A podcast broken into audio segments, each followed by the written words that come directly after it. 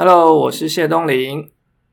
最近呢，这两天有一个新闻，我们的台北市长柯文哲，他呢在出席一个推广阅读的场合呢，他直接说：“呃，《老人与海》这本书呢，他看了开头以后，然后就直接跳了结局了，然后他觉得无聊。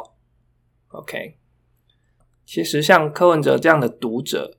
就是说，会看一下开头，然后马上跳结局的人其实不少。那我们就借题发挥来谈谈，为什么读者会有这样子的呃行为？然后面对这种读者呢，又该该怎么样去吸引他看完整个故事？身为编剧的人哦，当然是希望大家能够多多的投入故事啦。那读者之所以愿意投入故事呢？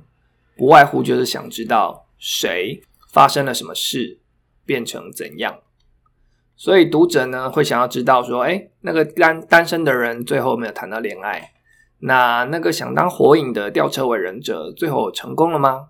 还是说那个捡到了死神笔记本的高中生最后有没有成为新世界的神呢？就是这样的冲动才会吸引读者一直往下看。那读者呢都期待看到主角的改变。无论是变好或变坏，如果一则故事呢，主角从头到尾都一成不变，那读者也会感觉乏味，因为这代表故事的经历一点都没有在主角的身上起作用。主角呢，他跟情节是疏离的，那跟着主角进入故事的读者们呢，也会感觉疏离。不过，也有一种表现的方式是，虽然主角从头到尾都不被故事情节改变。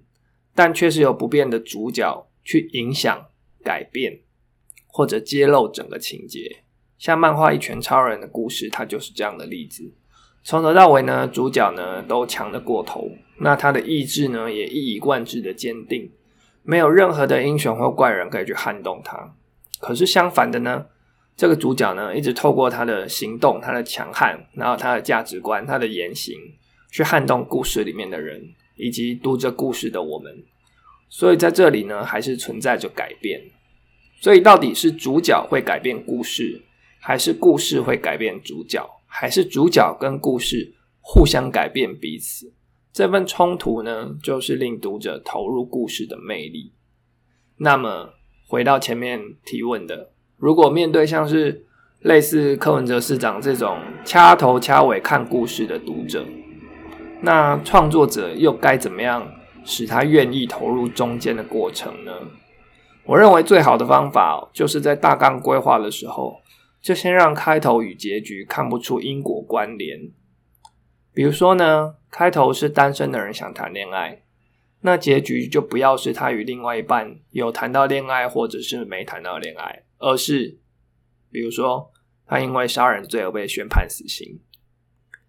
想谈恋爱的人为什么最后会变杀人犯？如果你的脑海也浮现了这个疑惑的时候，那中间的过程呢，就会使你想要去翻阅了。那当然啦，中间的转折呢是必须符合逻辑的，不然这样的结局就只是为了超展开而超展开了。那今天的分享就到这边。如果对于编剧呃有兴趣有热情，欢迎上 T Place 官网看更多相关的文章。拜拜。